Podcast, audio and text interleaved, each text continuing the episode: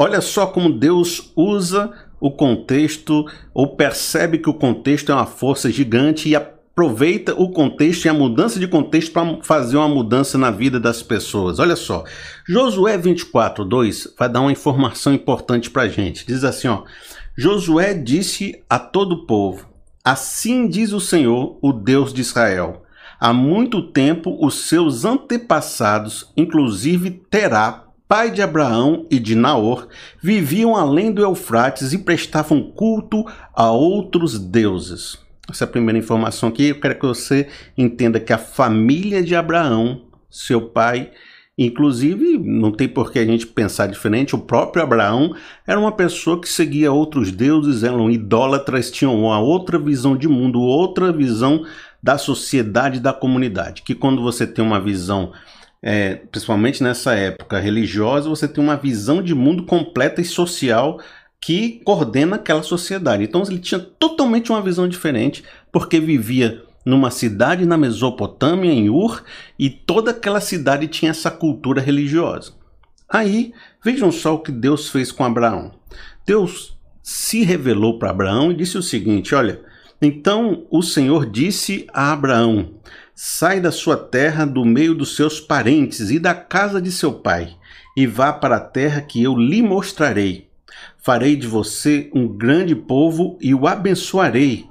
Tornarei famoso o seu nome e você será uma bênção. Abençoarei os que o abençoarem e amaldiçoarei os que o amaldiçoarem, e por meio de você todos os povos da terra serão abençoados. Partiu Abraão como lhe ordenara o Senhor, e Ló foi com ele. Abraão tinha 75 anos quando saiu de Harã.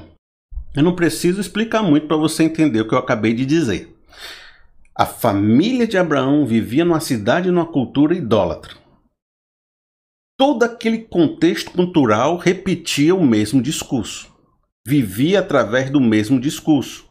Né? Tanto que aquela região vivia aquela mesma espiritualidade há 3, 4 mil anos. Se você for ver, ela existe há 3, 4 mil anos, existiu naquela época.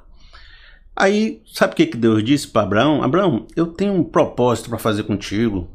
Eu quero te revelar um novo entendimento sobre Deus. Eu quero mostrar para você quem eu sou.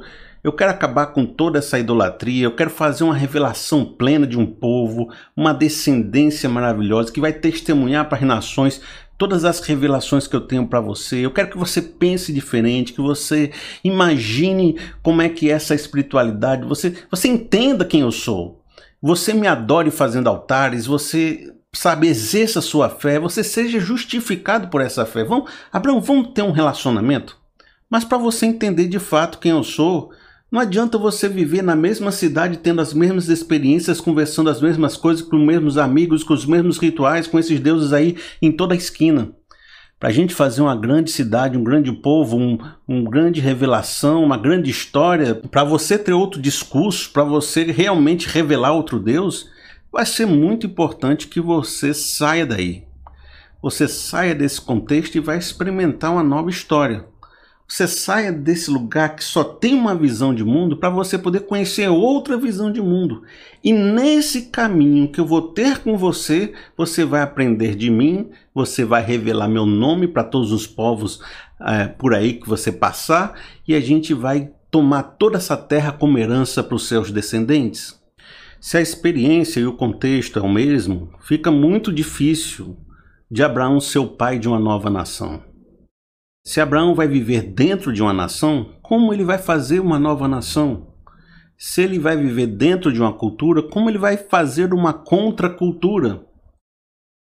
Abraão tinha que sair, sair do conhecido para o desconhecido, viver uma nova experiência com Deus. Agora, deixa eu fazer uma pergunta para você bem séria. Algumas perguntas. Se você somente lê o que você sempre leu, você vai aprender coisas novas? Você vai crescer, você vai desenvolver, você vai ampliar sua mentalidade, você vai ser uma pessoa diferente? Se você vive sempre no mesmo bairro, com os mesmos vizinhos, na mesma igreja com os mesmos amigos, há 20 anos na mesma escola dominical, lendo sempre a mesma coisa, fazendo sempre a mesma coisa, sempre naquela oficina, fazendo sempre aqueles hábitos, aqueles rituais, aquelas habilidades, nunca se abriu para experimentar um novo, nunca saiu para um novo contexto, nunca se arriscou, nunca muda nada, você nunca será diferente de todo mundo que está ali, junto com você, fazendo as mesmas coisas. Você sempre vai ser um repetidor das informações que aprendeu em 1990. Felipe, você está falando com a gente que é para a gente mudar de cidade, é isso? É que às vezes quando a gente conversa aqui com vocês, algumas pessoas elas acham que o discurso que eu fiz no começo é o que eu estou falando até o final. Por exemplo, se eu outra mensagem eu falo sobre, ah, vou fazer um, um, um exemplo de finanças aqui para vocês.